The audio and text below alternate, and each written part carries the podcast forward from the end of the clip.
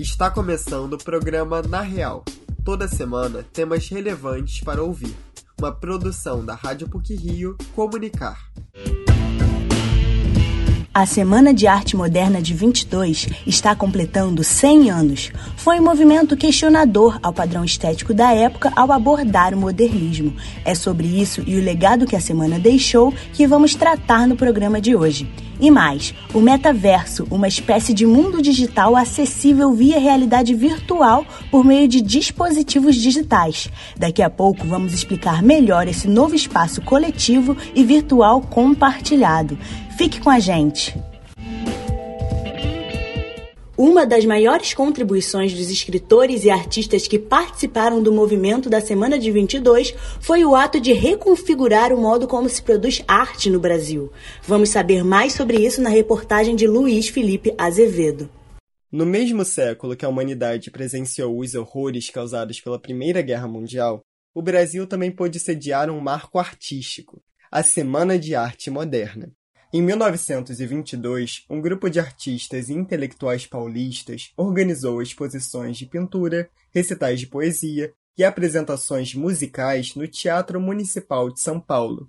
O momento apoteótico, ocorrido entre os dias 13 e 17 de fevereiro, ganhou notoriedade por reverenciar a cultura nacional e ficou marcado como um dos eventos centrais no universo da arte.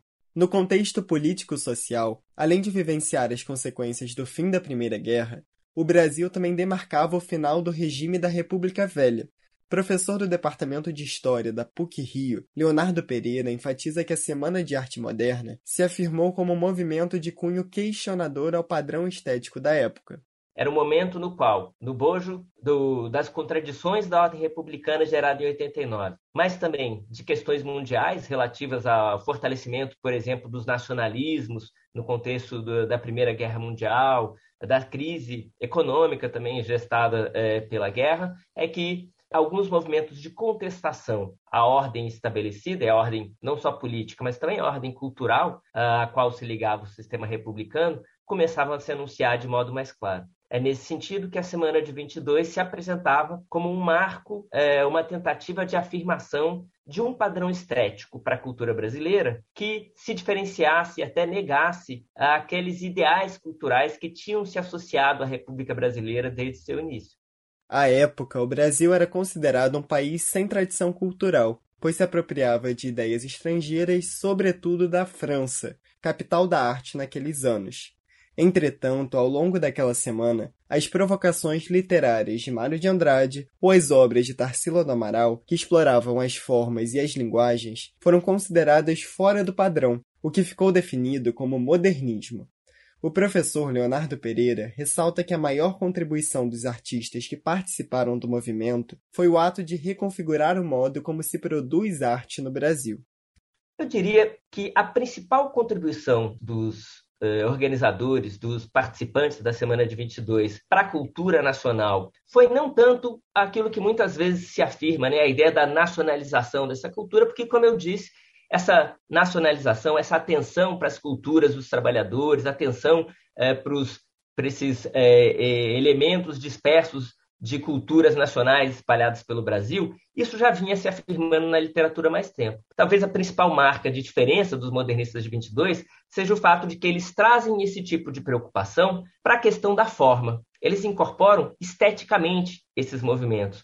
Não se trata apenas de tematizar esse universo da, do, das classes populares, das culturas populares, mas de transformar o modo de escrever literatura, o modo de produzir arte, a forma da arte. Um episódio emblemático ocorrido na semana de 22 foram as vaias por parte do público nas apresentações dos poetas Oswald de Andrade e Mário de Andrade, o que demonstrou o caráter subversivo e revolucionário daquele movimento para as mentes conservadoras da elite paulistana da década de 20.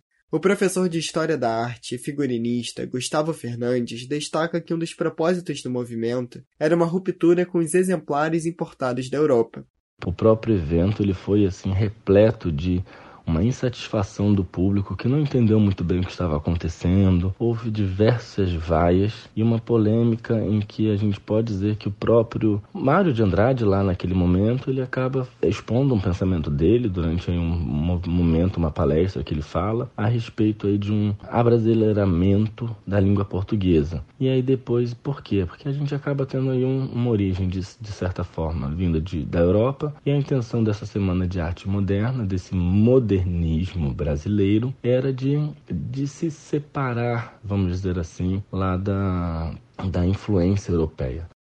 Após 100 anos de um movimento que tinha a pretensão de chocar e quebrar paradigmas da época, os feitos conquistados na Semana de Arte Moderna de 22 ainda reverberam nos dias atuais e são pautas de inúmeras discussões no que diz respeito ao legado deixado pelo grupo de artistas e intelectuais brasileiros que almejavam romper com padrões estéticos e alavancar o território brasileiro como potência no meio artístico.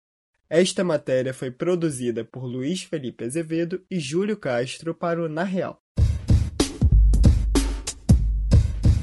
O metaverso pode ser entendido como uma maneira mais imersiva de interagir no universo digital. O dono da empresa Meta, Mark Zuckerberg, anunciou que vai investir 50 milhões de dólares no novo projeto tecnológico, que já é conhecido como a nova era da internet. A reportagem é de Júlio Castro. Imagine ter a possibilidade de conviver em um mundo totalmente virtual, onde você se sinta imerso em um universo tridimensional. De acordo com Mark Zuckerberg, dono da empresa estadunidense Meta, que engloba aplicativos como WhatsApp, Instagram e Facebook, esse mundo online seria tão detalhado e convincente quanto o mundo real. Com tantas previsões sobre o que pode ser a nova maneira de se relacionar no espaço cibernético, o metaverso promete entregar um novo patamar de proximidade com quem não está perto fisicamente. Mestre em design pela PUC-Rio e professor do Departamento de Comunicação Social, Marcos Barbato, esclarece que o metaverso extrapola as fronteiras com o mundo físico, ao tentar criar os próprios códigos no âmbito digital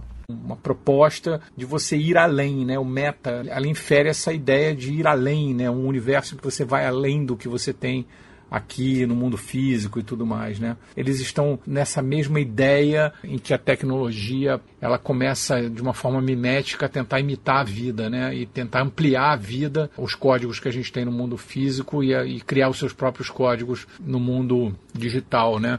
Apesar de a ideia de um espaço tridimensional que imita a realidade parecer futurista, o conceito já tinha sido elaborado antes dos anos 2000. O game Second Life é pioneiro na ambientação de um lugar que simula a vida real e social do ser humano, por meio de uma interação entre avatares. Foi criado em 1999 e lançado em 2003 pela empresa Lind Lab. O professor da PUC-Rio, Marcos Barbato, reforça que, embora o metaverso não seja uma novidade, o avanço da tecnologia e a maior capacidade de processamento de dados são fatores primordiais para a chamada nova era da internet. Ele não é novidade na medida em que, se você for para a literatura, Tolkien, até Harry Potter, enfim, você a criação de vários universos. No lado da tecnologia também não é novidade. A gente já teve o Second Life, tudo mais. Você pergunta então tá, então se não é novidade, o que, que tem de novo, né? O que, que tem de novo é que a gente tem uma capacidade de processamento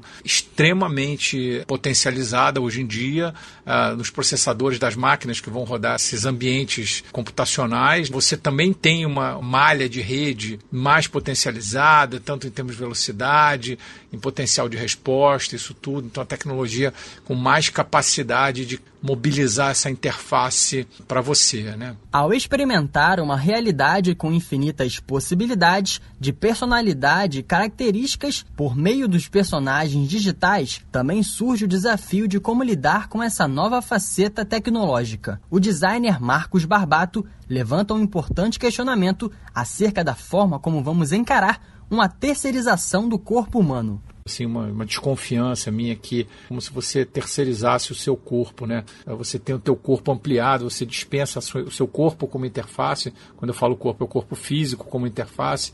E você assume uma outra ideia de si, né? Num corpo que não é seu, num corpo que passa a ser seu à medida em que você é, se apropria dele e você consegue controlar esse outro corpo, né? É um prato cheio para os nossos colegas do outro lado do rio, da psicologia. Eles vão se divertir muito com isso, porque realmente essa coisa toda vai tomar tempo das pessoas e vai tomar um espaço no imaginário é, incrível.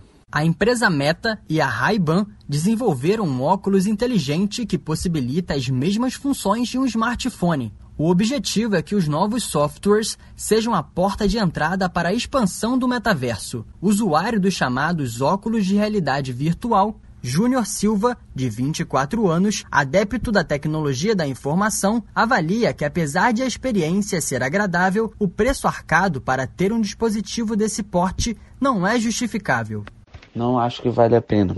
Tem aparelhos do qual a imersão é boa, você dá para se divertir, mas o preço não se justifica. Por exemplo, um PlayStation VR, você comprando um novo é quase basicamente o preço de um PlayStation 4 que você pode encontrar de segunda mão. Não tem muitos jogos assim expressivamente chamativos para que justificar ter um aparelho desse fundador da Meta, Mark Zuckerberg, afirmou que a empresa vai investir 50 milhões de dólares na construção do metaverso e, com isso, vai gerar 10 mil empregos diretos, segundo as projeções da Bloomberg Intelligence Unit, setor de pesquisa que detalha análises sobre empresas e indústrias. A nova tecnologia deve movimentar 800 bilhões de dólares até 2024. Júlio Castro para o Na Real.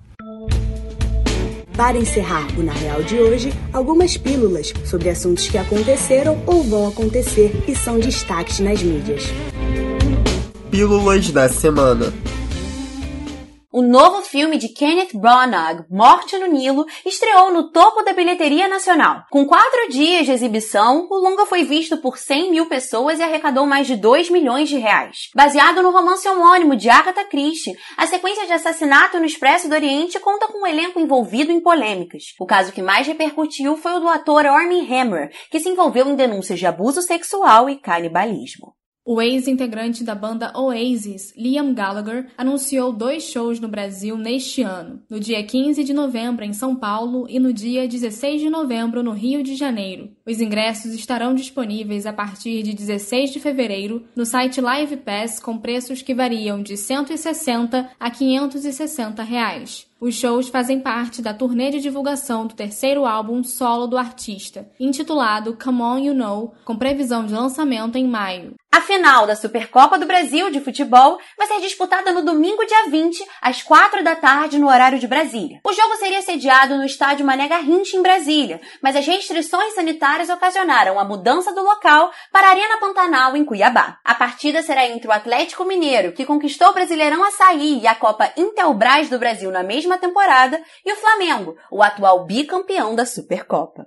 A exposição Atenção do artista argentino Leandro Erlich está em cartaz no Centro Cultural Banco do Brasil. As obras se propõem a desafiar os sentidos e a mente do público, com ilusões de ótica e subversão da realidade. Com elevador flutuante uma piscina em que o visitante pode entrar sem se molhar, a mostra fica em cartaz no CCBB até 7 de março, de 9 às 8 da noite, com entrada gratuita e retirada de ingressos virtualmente. O uso de máscara, distanciamento e apresentação do comprovante de vacinação são obrigatórios. Este é o último final de semana de Cinderela Musical, em cartaz no Teatro Multiplan Vila de Mão, na Barra da Tijuca. O espetáculo, cuja versão brasileira é de Charles Miller e Cláudio Botelho, tem a duração de 150 minutos. Fabi Bang encabeça o elenco de 20 atores, que conta com nomes como André Lodge, Gotcha, Helga Nemetic e Diego Montes. A classificação é livre e as apresentações vão até domingo. O uso de máscara e a apresentação da carteira de vacinação são obrigatórios.